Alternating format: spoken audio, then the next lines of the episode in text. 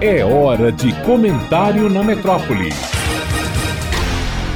Nesse último 7 de agosto, a lei que cria mecanismos para coibir a violência doméstica e familiar contra a mulher completou 15 anos. E embora desejássemos valsear, debutando a felicidade de uma norma protetiva ao som de Strauss, nós, mulheres, ainda sentimos o vazio das orquestras sociais que insistem em silenciar seus instrumentos, mesmo diante do óbvio. Só no primeiro semestre de 2021, os pedidos de medidas protetivas aumentaram 14% no Brasil. E a cada hora, 45 medidas são solicitadas, ou seja, uma mulher pede socorro a cada 80 segundos em nosso país.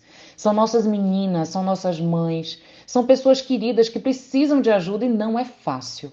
Os agressores são pessoas conhecidas e que contam com a desatenção de todos, ridicularizando, inclusive, na surdina, as vozes das mulheres, afirmando que nada valem e que ninguém estará disposto a ouvir.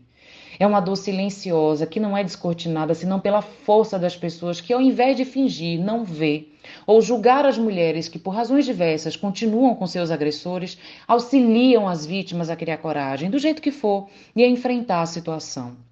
Observe, essa é uma violência que por inúmeras vezes é praticada sob o argumento do amor.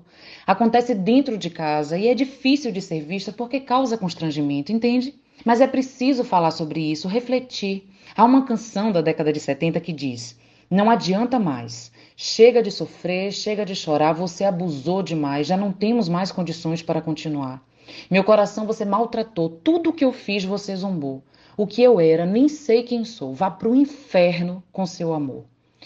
É importante pensarmos que há diversas formas de discutir essa questão ou de iniciar uma conversa, até com música. Chegue perto e converse com empatia. Apoio é o que essas mulheres e seus filhos precisam. Você sabia que entre as medidas protetivas a lei garante a proibição de aproximação do agressor da ofendida, de seus familiares e das testemunhas, fixando um limite mínimo de distância?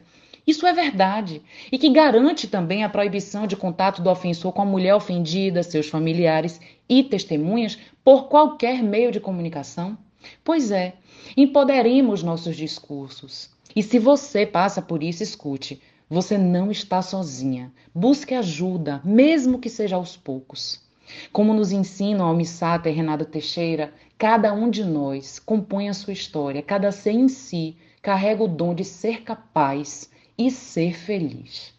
Camila Vasconcelos, advogada em Direito Médico e professora da Faculdade de Medicina da UFBA, para a Rádio Metrópole.